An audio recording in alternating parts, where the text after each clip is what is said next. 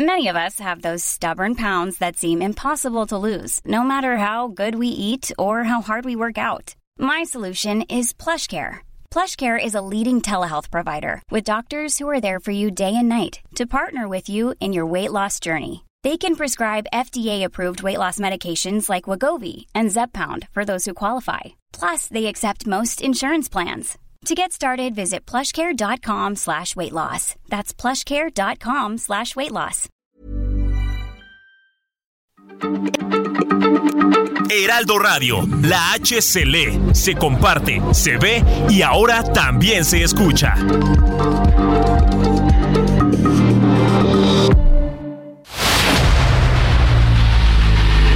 El dedo en la llaga.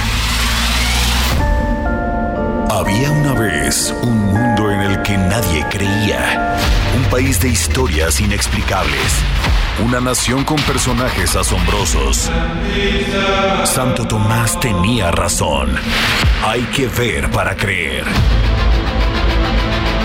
El México increíble, las verdades que duelen, la voz de los que callan, el dedo en la llaga. Infórmate, diviértete, enójate y vuelve a empezar. El Heraldo Radio presenta El Dedo en la Llaga con Adriana Delgado. al son de los tambores, esta negra se amaña. Y al sonar de la caña, van brindando sus amores.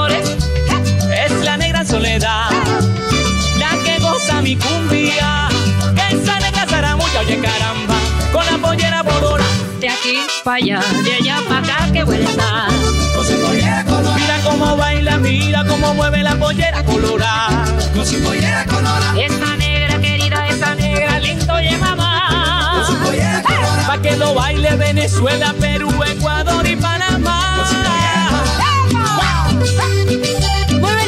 ¿Cómo están? Les saludo con mucho gusto. Yo soy Adriana Delgado y me escuchan aquí en los micrófonos del Heraldo Radio en este su programa favorito, El Dedo en la Llaga, por la 98.5 y en todas las estaciones en esta gran, gran, en este gran país, en esta gran ciudad que es México y la Ciudad de México. Y bueno, estamos escuchando en este momento la Pollera Colora.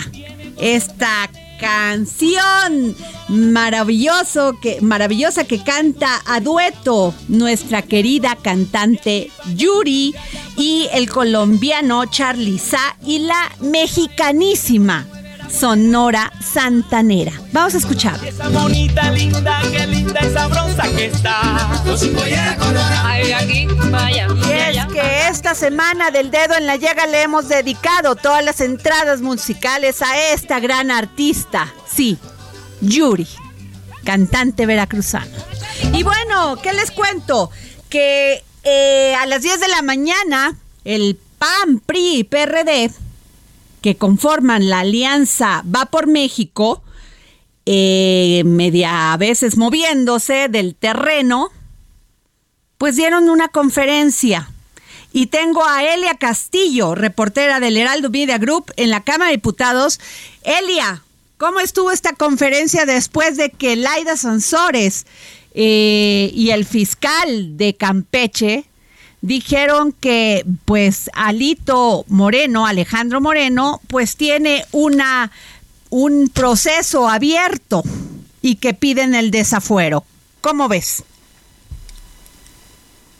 Elia Castillo, no la tenemos en la línea. A ver, Elia. Elia Castillo, ¿me escuchas? Muy buenas tardes. Muy buenas tardes, Adriana. Te saludo con mucho gusto a ti al auditorio. Pues así es. Eh, esta mañana la coalición va por México, que conforman PAN, PRI y PRD, pues anunciaron que alistan ya una eh, la presentación o más bien la la construcción de una ley de partidos de coalición que inicia el día de hoy con la instalación de una comisión especial tripartita que conforman diputados y senadores del PAN, PRI y PRD a fin de realizar foros a nivel nacional con la participación de expertos en materia electoral, académicos, constitucionalistas y juristas que pues ayudarán a construir esa propuesta legislativa para presentar esta ley eh, reglamentaria, esta ley secundaria al artículo 89 constitucional que busca pues establecer las reglas de los gobiernos de coalición. Este anuncio, bueno, pues estuvo eh, lleno de preguntas respecto a la solicitud de desafuero que se presentó el día de ayer eh, por parte de la Fiscalía de Campeche en contra del dirigente nacional del PRI, Alejandro Moreno. Sin embargo, bueno, cabe de señalar que esta comisión que se instala a partir del día de hoy que recogerá pues las opiniones de expertos y de ciudadanos, eh, busca que se presente la propuesta legislativa el próximo periodo de sesiones que inicia el primero de septiembre, eh, a fin de que se apruebe. En caso de que no, bueno, adelantaron que la presentarán en la próxima legislatura, en donde aseguraron pues le quitarán la mayoría a Morena y aliados. Pero te invito a que escuchemos parte de lo que comentó el dirigente nacional del PAN, eh, Marco Cortés, sobre este anuncio, sobre esta propuesta legislativa que tiene la coalición Va por México.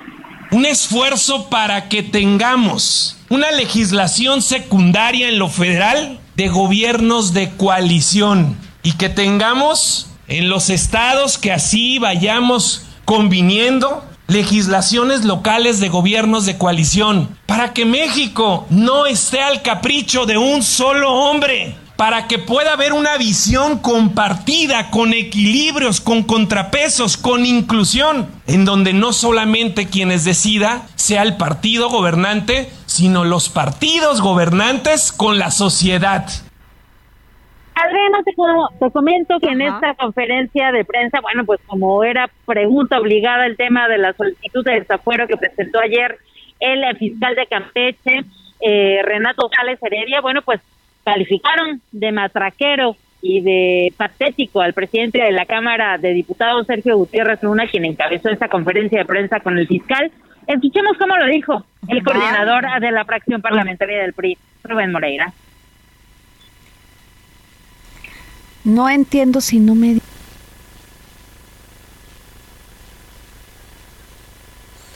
Bueno, pues este eh, íbamos a escuchar, está Elia en la línea. Elia, no pudimos escuchar, tuvimos aquí un problema para con el audio y nuestros operadores, pero platícame, ¿qué fue lo que dijeron? Bueno, te comento que el coordinador de la fracción parlamentaria del PRI, Rubén Moreira, calificó de matraquero al presidente de la Cámara de Diputados, señaló que pasó de ser aficionado al fútbol a matraquero, por lo que exigieron que a 14 días de que concluya su encargo, pues renuncie a la presidencia de la Cámara de Diputados, que dijo no lo representa y además es una vergüenza para el órgano legislativo que una persona con pues con estas acciones eh, sea quien los represente en la Cámara de Diputados.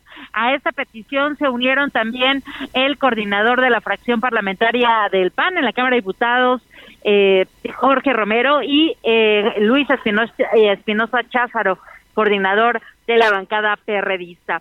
Esto fue lo que señalaron. Alejandro Moreno, por supuesto, aseguró que tiene su patrimonio tiene una procedencia lícita, que es transparente, que no teme eh, a esta solicitud de juicio de procedencia, que será el Poder Judicial quien resuelva esta situación. Señaló que en caso de que hubiera algún tipo de eh, de certeza o de legalidad en lo que se está en la, en la carpeta de, investigación que está presentando la Fiscalía de Campeche, bueno, pues no estaría justamente ofreciendo una conferencia de prensa, así que aseguró no teme a este eh, a este acoso que dice estar sufriendo por parte del gobierno federal a través de esta solicitud de juicio de desafuero. Adriana quiere destacar que mayoría, que Morena tiene los números, tiene la mayoría simple que requiere, eh, pues la aprobación de una declaratoria de procedencia en la Cámara de Diputados. Muchas gracias, querida Elia Castillo, reportera del Heraldo Media Group. Muy completo todo tu informe. Gracias, querida amiga. Y bueno, bueno, fíjense que ante el aumento de la violencia e inseguridad, urge dotar de mayores recursos y fortalecer las policías estatales y municipales, ya que, aunque la Guardia Nacional es ahora una institución más consolidada, requiere el apoyo de las corporaciones locales en su tarea de prevenir el delito y combatir la inseguridad. Y esto pues se destacó en esta cumbre Unipol 2022, que es esta cumbre que hace la Universidad de la Policía de México, Retos de la Nueva Era, realizada ayer en el Senado, donde estuvo presente el senador Miguel Ángel Mancera, coordinador del grupo parlamentario del PRD. Miguel Ángel, muy buenas tardes. Buenas tardes, Adriana, qué gusto saludarte y saludar a toda tu audiencia, como siempre a tus órdenes. Gracias, pues se, tocaron temas muy importantes, Miguel Ángel Mancera, mecanismos de paz para erradicar la discriminación, la ciberseguridad, la ley de transparencia, marco de responsabilidad de servidores públicos y mecanismos anticorrupción, y además el derecho notarial, Fiscalía de Implementación de Justicia para la Nación, derechos humanos y exceso en el uso de fuerza. ¿Qué nos puedes decir, Miguel Ángel? Es correcto, es correcto. Fíjate que es eh, una reunión muy importante de expertas, expertos. Además, eh, participaron de otros países, Adriana. Pero sin duda este asunto del fortalecimiento de las policías eh, locales, de las policías municipales, sigue siendo una tarea pendiente que además dábamos cuenta que en el séptimo transitorio del decreto de creación de la Guardia Nacional se estableció con toda puntualidad que se iba a elaborar un programa, Adriana, un programa precisamente de lo que se requiriera para poder cumplir desde el punto de vista presupuestal con esa tarea. Te quiero decir que ese programa depende de los estados, es decir, las entidades federativas lo tienen que mandar, eh, digamos, hacia el secretariado de seguridad y ahí se tiene que hacer un, eh, un concentrado para que la Cámara de Diputados eh, y diputadas en el presupuesto tengan lo necesario a fin de consolidar a estas policías. Lamentablemente, pues esto no no ha, no ha sido así. Yo no conozco ese programa, no obstante que está ahí en el transitorio. Eh, y lo que sigue habiendo y que vemos en las cifras por ejemplo, en la cifra 2020, si ves tú, son dos millones de delitos cometidos y de esos casi 900 mil son del fuero común. Y la otra parte, pues, este, te vas eh, a, hacia otro tipo de delitos y el fuero federal eh, ocupa un, una, una tercera parte, digamos. Entonces, por eso es que requieres eh, fortalecer policías estatales, policías municipales, porque la Guardia Nacional no va a poder sola, de ninguna manera va a poder sola. Que es parte de lo que tú dijiste, que la federación no puede sola, debe estar fortalecida y para eso se necesita que se trabaje conjuntamente y este y pues es importante también como bien lo dices Miguel Ángel consolidar la policía, las policías locales, es muy importante. Es fundamental hacer esta consolidación porque además son los que tienen el primer contacto y son los que llegan primero a cualquier evento que suceda en el territorio que me digas.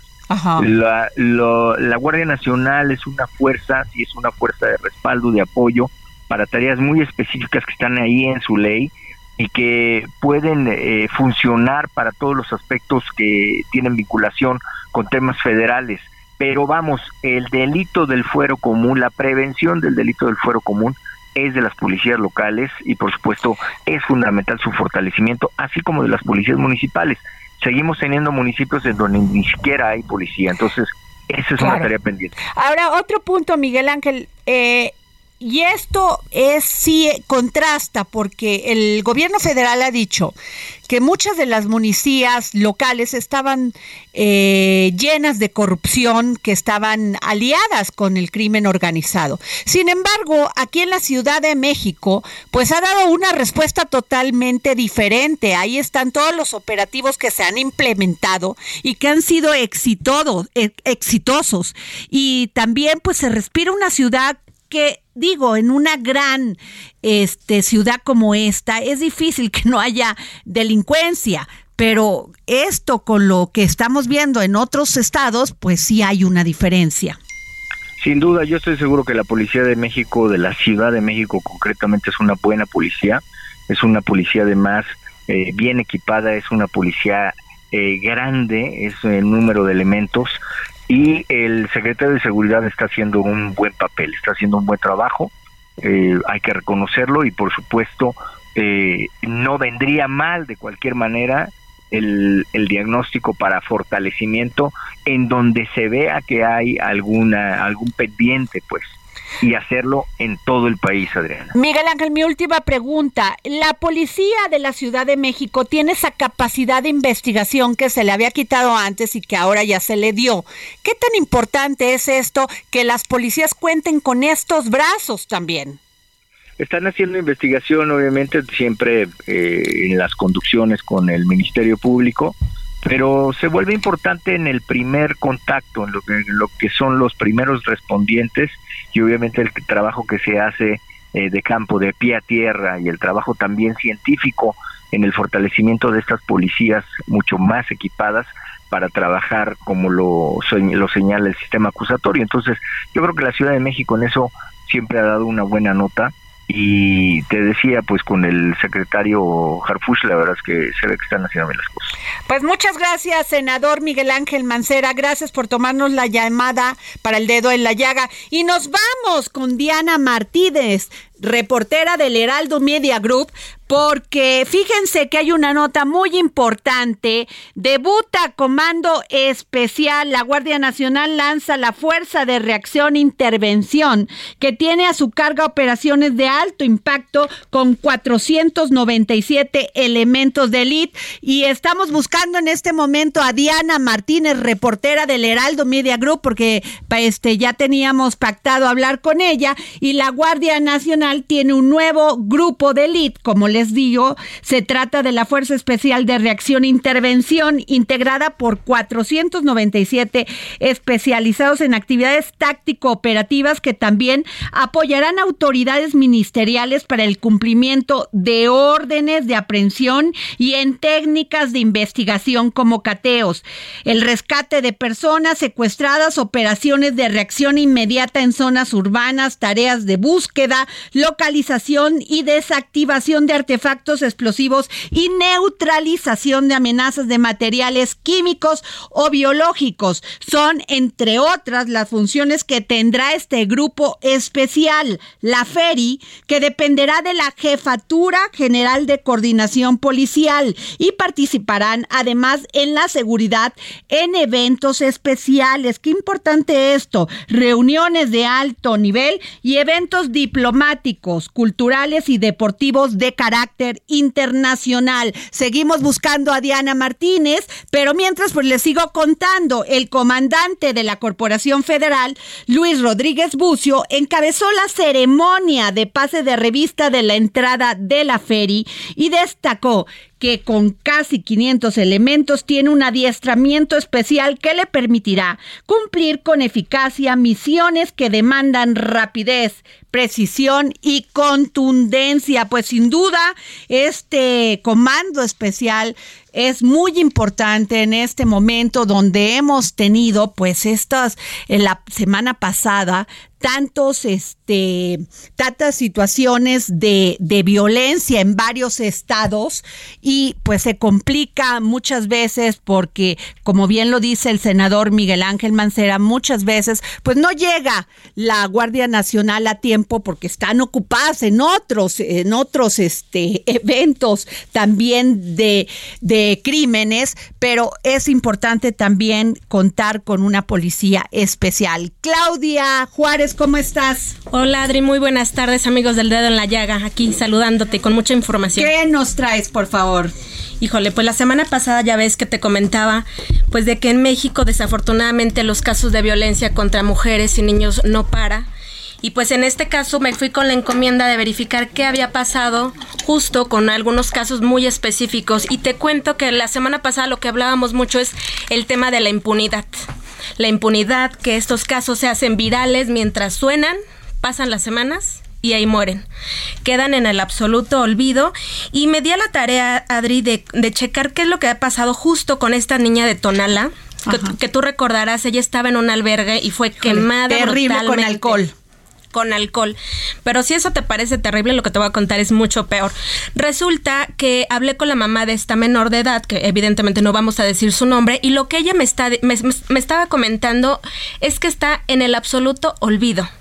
La fiscalía no le ha dado la cara ya. Ciudad Niñez, que es donde está el Ministerio Público y la Fiscalía encargada para atender estos casos, tampoco. Yo hablé con ella el día lunes, el día martes, porque le iban a hacer unas unos lavados quirúrgicos a esta niña que todavía está en el hospital. Y resulta que la han estado reprogramando y reprogramando. El lunes que hablé con ella, justo me decía que le iban a reprogramar porque pues hay casos más urgentes, porque no hay material. Entonces ayer justamente pues ya finalmente le hicieron este lavado quirúrgico a esta, esta menor de edad. Todavía podría estar dos semanas más dos semanas más en el hospital pero nadie, nadie le da razón de ser. Nadie le explica qué es lo que está pasando. Las autoridades la tienen en el completo olvido. y entonces, justo es lo que estábamos diciendo, eh, hablando con esta señora. Lo único que me dice es que alguien, a alguna autoridad, le dio una suerte de botón de pánico. Pero además, ya están identificadas ya están identificados las personas, los dueños del albergue, los, los responsables de este tan lamentable hecho y no ha pasado nada. Yo hoy por la mañana llamé a Ciudad Niñez en Tonalá justo para pedir hablar con el Ministerio Público, con la Fiscalía y la respuesta en cuanto dije que hablaba del programa El Dedo en la Llaga en la Ciudad de México fue no damos información. Busca a comunicación social y no hay más datos. No ha pasado nada con este asunto. La la mamá de esta chica me comentaba que pues ella obviamente tiene que dejar de hacer sus labores para atender a, su hija. Todavía tiene quemaduras en gran parte de su cuerpo. Y, yo hoy justamente también hablaba con em, Lupita Ramos, ella es em, parte de una sociedad civil que me decía que están trabajando justo en en dimensionar en números las mujeres, los, las niñas que están siendo víctimas de quemaduras. Y algo que me llamó la atención de lo que platicaba con ella es justamente que no solo las personas que a quienes queman no solo buscan dañarlas, no solo buscan la muerte, sino que su muerte sea algo terrible y que en caso de que lleguen a quedar con vida, queden lastimadas para los días de su vida. Claudia, ahí hay un tema muy importante. ¿Por qué además de que buscan dañarlas, no matarlas muchas veces, sí dañarlas. Pero el tema que me llama la atención es por qué lo hacen público. ¿Por qué no les importa que la gente los vea, que las autoridades se den cuenta? Claro, hay impunidad, me queda claro, no les importa. Pero ¿por qué buscan eso? Es lo que es lo que ella, eh, te repito su nombre, ella es Lupita Ramos y es de la es del Comité de Latinoamérica y el Caribe para la Defensa de los Derechos de la Mujer CLADEM. Y ella lo que me platicaba es justo eso, o sea que están tratando de analizar, o sea primero piden acciones contundentes a las autoridades, pero además están identificando esto porque no está tipificado, es un tipo de violencia que no está tipificado porque puede ser eh, delito como heridas, eh, intento de homicidio, pero particularmente las quemaduras no están tipificadas. Y si no están tipificadas como los crímenes em, por discriminación que tampoco están visibilizados de esa forma, quedan en los archivos. Y ella lo que decía es justa esa parte. No buscan solamente dañarlas, sino que si mueren, que mueran de la peor de las formas. Entonces ya es una hazaña terrible con la que las están violentando. O sea, ya no solamente estás con el miedo que te secuestren, que te este, violen en un lugar cerrado, sino ahora, o sea, perdón por decirlo así, sino ahora no les importa que la gente los vea, que nos que a, las mujeres las atacan con ácido, con alcohol, con gasolina, como el caso de Morelos, de esta Margarita de Margarita Ceseña, de Luz Raquel. Y de Luz Raquel, justamente también esta activista que te cuento, que es Lupita Ramos, me decía, están sobre el fiscal porque ellos dicen que no se ha esclarecido el, caso, no han dado más información, pero tú recordarás que en una conferencia el fiscal dijo, bueno, es que hay videos donde presuntamente ella se autodañó. Entonces e, ellos dicen, oye, murió quemada de la peor de las formas y todavía está siendo revictimizada. Entonces, la palabra que concluimos con esto es impunidad. No ha pasado nada. El caso de Evan Escobar también sigue en el limbo. Apenas hace unos tres días aproximadamente la mamá de Devani decía, queremos justicia. No hay pues sí. Pues así es, querida Claudia. Sin duda las mujeres en este país perdemos. Perdemos en todos los sentidos. Perdemos porque no hay equidad, no hemos logrado equidad, pero todavía lo peor, perdemos la vida. Nos vamos a un corte y regresamos. La caña, en la cosa, van brindando sus amores. Es la negra soledad, la que goza mi cumbia. Esa negra zaramulla, oye caramba, con la pollera bodora. De aquí para allá, de allá para acá, que buena está. Mira cómo baila, mira cómo mueve la pollera colorada. Con su pollera colorada. Esa negra querida, esa negra lindo lleva más. Pa' que lo baile Venezuela, Perú, Ecuador y Panamá. Óyeme, Yuri. ¿Qué pasó? Y así es la cosa, mira. Mira, mira, mira. Al tiempo del Sigue a Adriana Delgado en su cuenta de Twitter arroba Adri Delgado Ruiz. Además, te invitamos a enviar tus opiniones y comentarios en texto o por mensaje de audio a través de WhatsApp al 55 2544 3334. Y si quieres escuchar El Dedo en la Llaga de El Heraldo Radio, en cualquier momento y donde quiera que te encuentres, descarga el podcast disponible en Spotify y iTunes.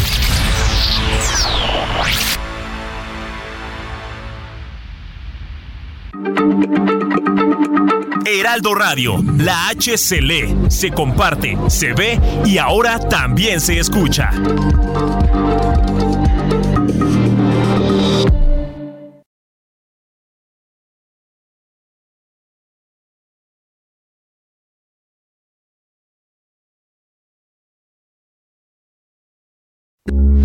Heraldo Radio, con la H que sí suena y ahora también se escucha. Sigue a Adriana Delgado en su cuenta de Twitter en arroba Adri Delgado Ruiz. Y envíanos tus comentarios vía WhatsApp al 55 25 44 33 34 o 55 25 02 21 04. Adriana Delgado entrevista en exclusiva al artista plástico el maestro Arnaldo Cohen. Incluso eh, veo, por ejemplo, muchas de sus obras, los colores fuertes desaparecen en algunas. Son colores suaves, tenues. ¿Por qué, maestro Cohen? Hay veces que uso el color como le hablaba yo de la época de Hard Age, de contorno fuerte, de las obras que hacía yo con el colorido, de low art y de colores vivos y digamos, eh, los colores primarios, secundarios, muy pocos terciarios y, y entonces pues son colores muy fuertes. Y eso era precisamente porque me gustaba mucho confrontar las formas que relacionadas con otros colores reaccionaban de diferente manera. Y los colores tenues surgieron, no sé en qué momento, porque los usé también al principio. En realidad no, no tengo un preconcebido qué voy a hacer, pero sí recuerdo muchos de una de la exposición que hice en el museo. Many of us have those stubborn pounds that seem impossible to lose, no matter how good we eat or how hard we work out. My solution is PlushCare. PlushCare is a leading telehealth provider with doctors who are there for you day and night to partner with you in your weight loss journey. They can prescribe FDA-approved weight loss medications like Wagovi and Zepbound for those who qualify. Plus, they accept most insurance plans. To get started, visit plushcare.com slash weight loss. That's plushcare.com slash weight loss. Arte moderno en el año 86, que usé una serie de salpicados creando una atmósfera que era generada más bien por blancos y negros y el color aparecía entre estas tinieblas. Fue en esa época. Para mí era como manejar la atmósfera. Decía Monet una, cuando le preguntaban qué es lo que pintaba, y entonces él decía, yo pinto lo que está entre el objeto y la mirada. Y es fantástico, porque es el color, es la atmósfera, es, es fascinante. Jueves, 11 de la noche, El Dedo en la Llaga, Heraldo Televisión. Pues sí, no se, no se pierdan esta entrevista que le hice al gran artista plástico Arnaldo Cohen. Claudia, sin duda va a ser una gran entrevista porque él es toda una institución en, en el arte en México quien sabe de arte no puede perdérselo, pero además quien tampoco sabe tanto de arte es visto obligado a este programa. Claro, gracias. Y bueno, eh, fíjense que se este hay muchos debates sobre el tema de financiamiento público ordinario para los partidos políticos y este pues ayer se replanteó todo esto porque pues el presidente ya envió lo que él propone como reforma electoral y uno de los grandes grandes puntos es el tema del financiamiento ordinario y más ahora cuando los partidos entre el INE, partidos y, y el tribunal pues van a recibir casi 17 mil millones de pesos. Pero tengo en la línea al diputado Carlos Alberto Puente, coordinador del Partido Verde Ecologista de México. ¿Cómo está, diputado? ¿Qué tal, Adriana? Con el gusto de saludarte a ti y al importante auditorio. Gracias, diputado. Eh, ayer se dio esta discusión y este y sobre si los tiempos de radio y televisión eh, son eh, se está haciendo buen uso de ellos y se debería de seguir dando a los partidos políticos. muchas veces la pues muchas veces la ciudadanía se ha quejado de esta espotización que hay alarmante porque a veces no lo digo que sea en su caso, pero hay muchos partidos que ni siquiera mensaje ni propuesta tienen a la ciudadanía. ¿Y qué tan de qué tanto sirven? estos spots para que alguien vaya a inducir el voto de alguien, porque lo que hemos visto en los últimos tiempos pues no es así, pero a lo mejor este pues nos equivocamos y ustedes tengan otra información. Muchas gracias, Adriana. Mira, eh, primero decir que se trabajó en, en abrir estos foros de Parlamento abierto, en lo que nosotros lo que queríamos es que se discutan no solo la iniciativa del presidente, hay que dejarlo claro, sino todas las iniciativas que hay y que se puedan escuchar todas las voces en base a lo que pueda ser una posible reforma electoral, adecuaciones a la ley. Permitan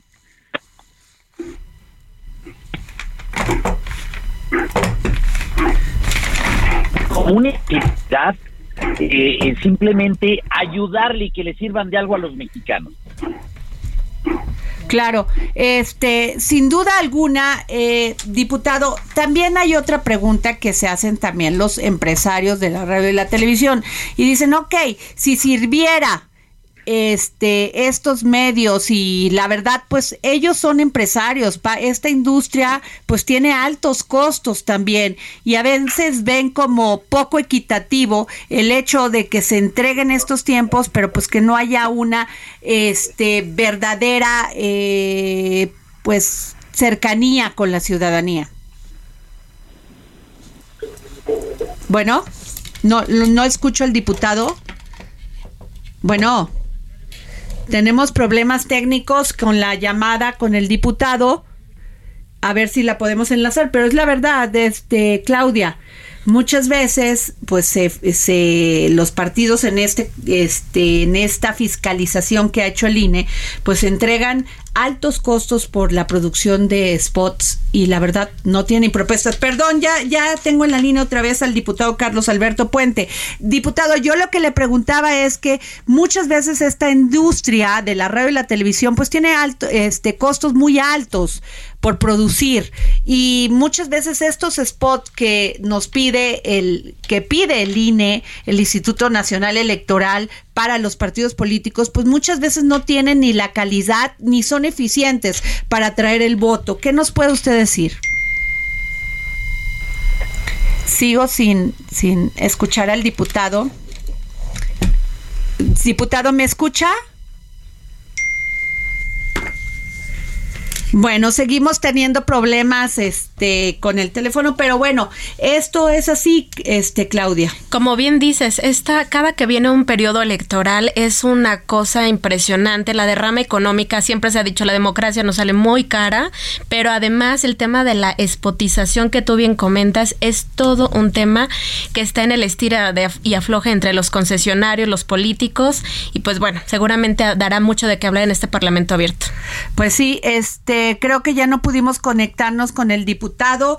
Este, y nos vamos con Ramsés Pech, quien es experto en temas de energía, porque pues la gasolina con todo este y el subsidio todavía en Estados Unidos es más barata. Ramsés. Buenas tardes, ¿cómo estás? Te mando un saludo. ¿Cómo estás tú? que tenemos gasolina más barata. Oye, pero déjame decirte una cosa, Ramsés, que yo hace unos días fui a Veracruz y la gasolina en, en unas ciudades antes de llegar al puerto de Veracruz es mucho más barata que la de aquí de la Ciudad de México. ¿Por qué?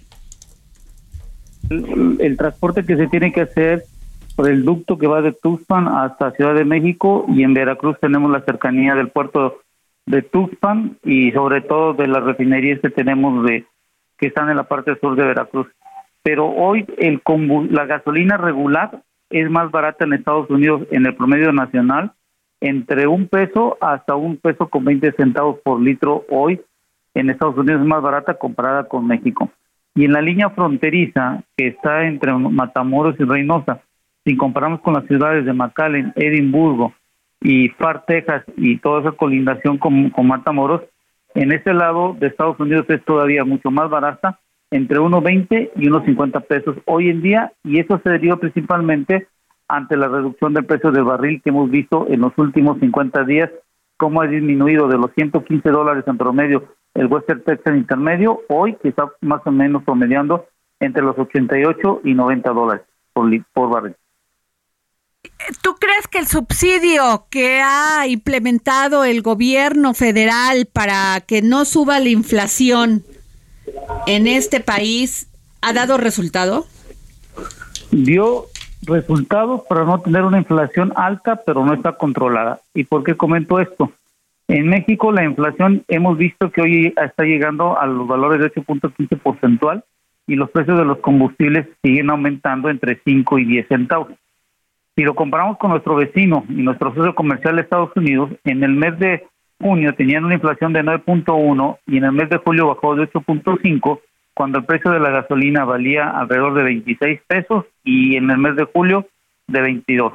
Hoy la gasolina en Estados Unidos en el mes de agosto va a estar por debajo de los 21 pesos por litro y eso significa que la inflación en Estados Unidos puede llegar por debajo del 7.7% y ellos esperan que pueda estar por debajo del 6.5% del acumulado anual. En México no hemos podido controlar y del 5 de marzo a la fecha del 19 de agosto, el estímulo o el estímulo complementario, que es el subsidio que estamos viendo, representan 101 mil millones de pesos que ha dado el erario y alrededor de 155 mil millones de pesos que, el, que se ha dejado de cobrar por parte del gobierno respecto al 10. Híjole, pues qué interesante, qué interesante. Este, gracias por tu comentario siempre valioso y, e informado, Ramsés. Gracias.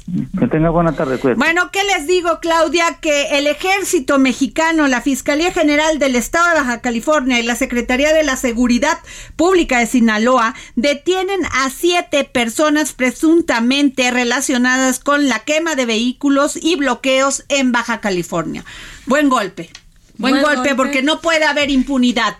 Claudia. Y aparte eh, lo hicieron con prontitud relativa relativa porque esto ha sido tan sonado y lo que comentaba Alejandro Ope en días recientes aquí contigo en el dedo en la llaga, que es los casos de violencia no son nuevos, pero sí es un caso inédito que fueron consecutivos en la misma semana en diferentes partes del país. Entonces, este es un buen síntoma que las autoridades ya hayan hecho detenciones. Bueno, y fíjate que esta nota también es importante porque como parte de la estrategia de reconstrucción del tejido social, la Secretaría de Gobernación expuso que trabaja en 15 municipios y 6 espacios físicos para tal propósito, en lo que busca una labor interinstitucional para lograr el objetivo.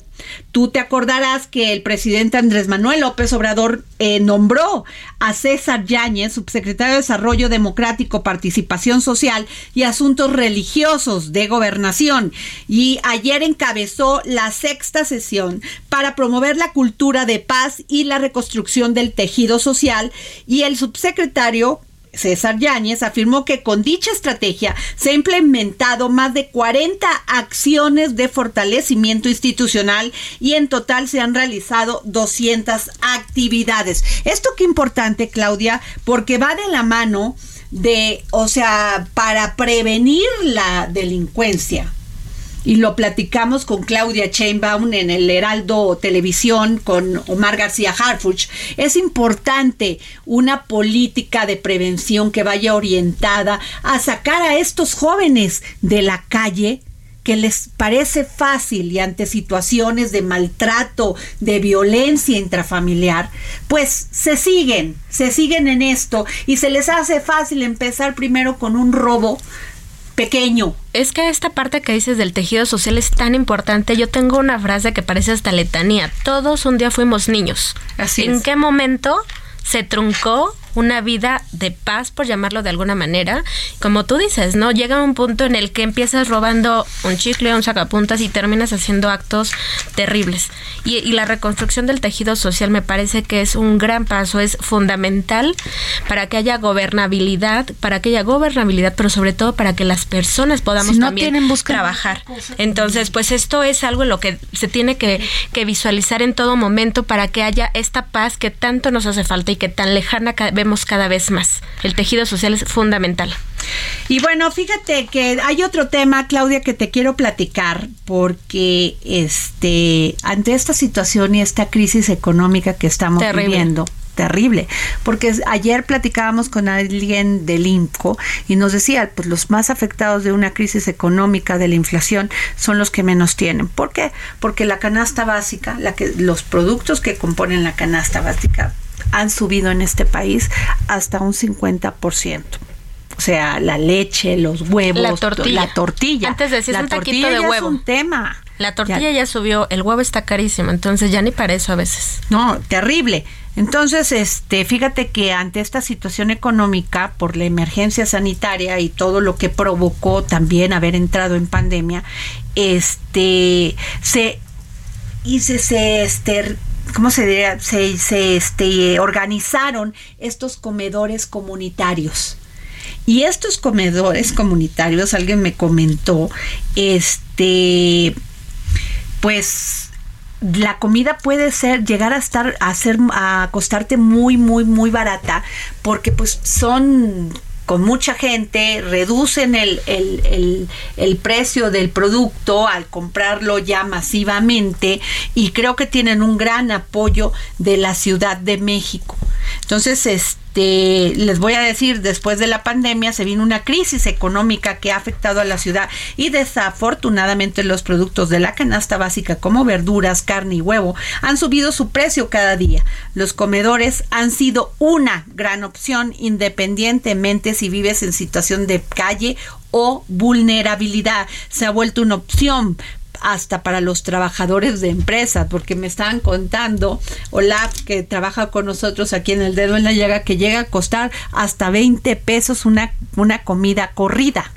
Entonces, fíjate, y el guisado puede variar dependiendo del día, pero la base principal es el arroz, el frijol, así como un bolillo, incluso, incluso este tortilla, tortillas y agua. Bueno, ya no sé si las tortillas, porque imagínate que ya la tortilla costando 25 pesos. Sí, se hace inaccesible, pero entre todas las noticias que como dices cada día no se quisieran dar, esta es una buena noticia los comedores sí. comunitarios porque hay tanta gente necesitada, necesitada, entonces esto es una buena razón para impulsar este tipo de proyectos. No hay nada mejor que darle de comer a alguien que realmente le está pasando mal con esta situación económica. No, y ve, ve, de acuerdo con cifras de la Secretaría de Inclusión y Bienestar Social, del 2019 al 2022, el padrón de los comedores públicos, los cuales incluyen Come Móvil y Emergentes, pasó de 15 mil a 17 mil personas. Es decir, se ha incrementado un 13.33%. Gran opción. Y gran Es noticia. una gran opción, así que si usted desea ir a comer y te- está cerca de un comedor eh, comunitario, pues vaya porque la comida es limpia, porque así ganan gana la- la- las personas que llevan ahí la comida y que eh, muchas veces es mucho más barato que ir a comer a otros lugares. Definitivamente. ¿No? Y bueno, a ver, continúan trabajos en las tomas clandestinas encontradas en Iztacalco y Venustiano Carranza. Alan Rodríguez.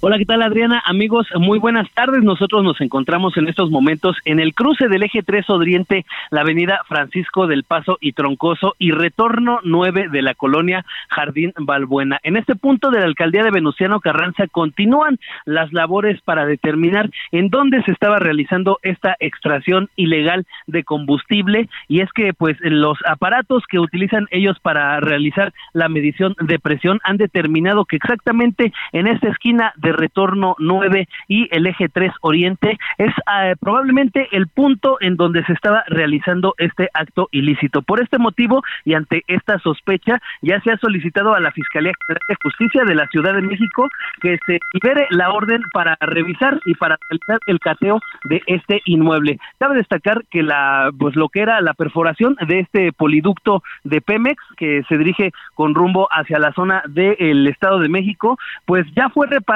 incluso ya la oquedad eh, fue rellenada y ya están trabajando prácticamente concluyendo sus labores las personas que están repavimentando y con esto próximamente en los cuantos minutos después se estará liberando ya la circulación de carriles centrales de esta importante avenida con rumbo hacia la zona sur de la Ciudad de México. Y es es que- el deporte que tenemos. Claro, Alan, aquí si hay un socavón, hay una, una, este, una toma clandestina o algo, lo que sí es verdaderamente impactante es cómo nos cambia en un minuto la vida, porque ya no llegas a donde tenías que llegar, ya no estás a tiempo, Hoy toda, todo el tiempo, o sea, todo cambia, cambia tu vida, Claudia. Definitivamente. Un minuto, una cosa imperceptible. Pero casi, tenemos que ser diferencia. tolerantes, Alan, Alan Rodríguez. Tenemos que ser tolerantes y la gente tiene que entender pues que esto muchas veces requiere mantenimiento, estar pendiente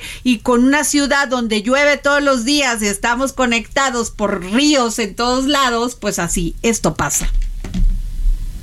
Hoy se presentó esta situación que afortunadamente y a diferencia de probablemente años anteriores, pues se realizó la reparación en este mismo día y sí hay que investigar bastante bien por parte de las autoridades el origen de esta toma, ya que pues prácticamente corren riesgo muchas personas, no solamente los automovilistas, sino los habitantes de una unidad habitacional que se encuentra exactamente en este punto, así como otros locales comerciales. Bueno, pues que les cuento que a 10 meses del gobierno de Nuevo León y como parte del relanzamiento, de la Fuerza Civil, se han invertido 2 mil millones de pesos en materia de seguridad, informó esto el gobernador Samuel Alejandro García Sepúlveda.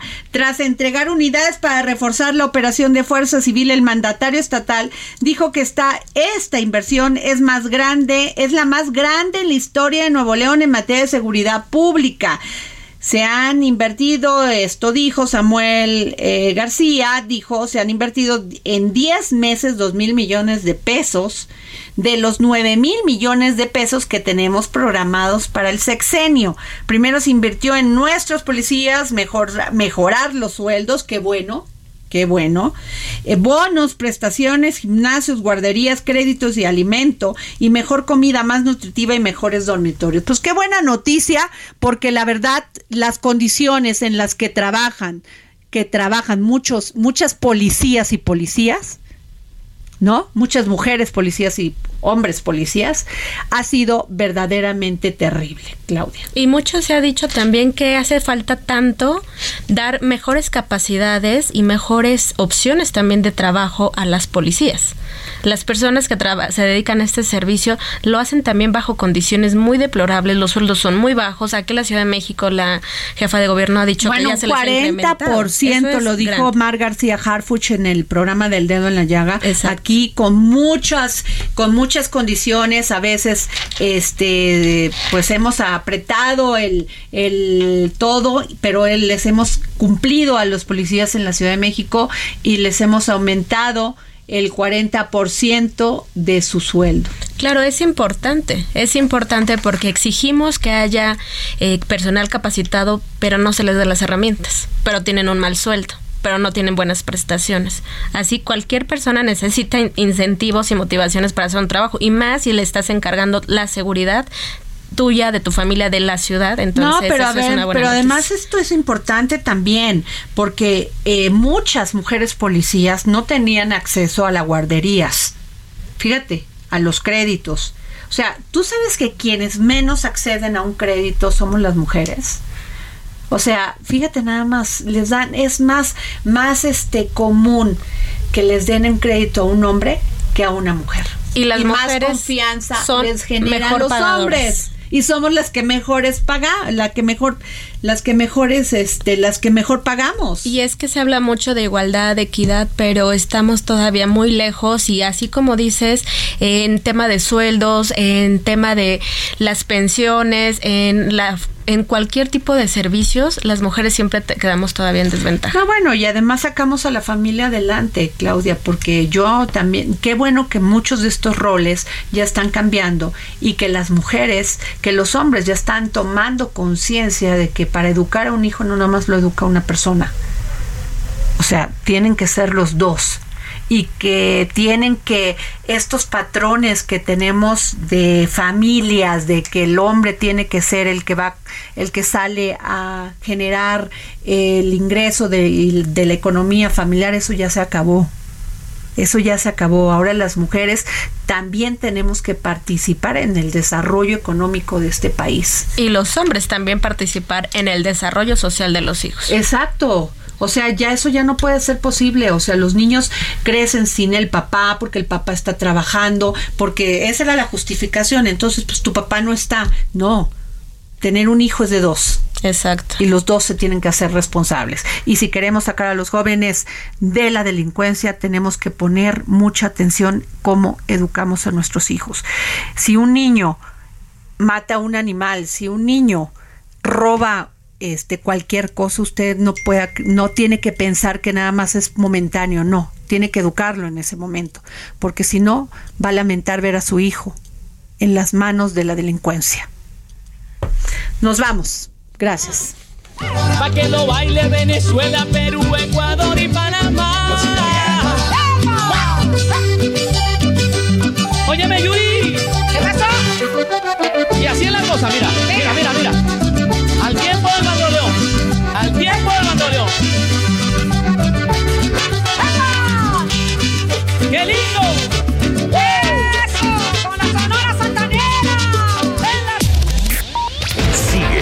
Adriana Delgado en su cuenta de Twitter. Arroba Adri Delgado Ruiz. Además, te invitamos a enviar tus opiniones y comentarios en texto o por mensaje de audio a través de WhatsApp al 55 2544 3334. Y si quieres escuchar El Dedo en la Llaga de El Heraldo Radio, en cualquier momento y donde quiera que te encuentres, descarga el podcast disponible en Spotify y iTunes.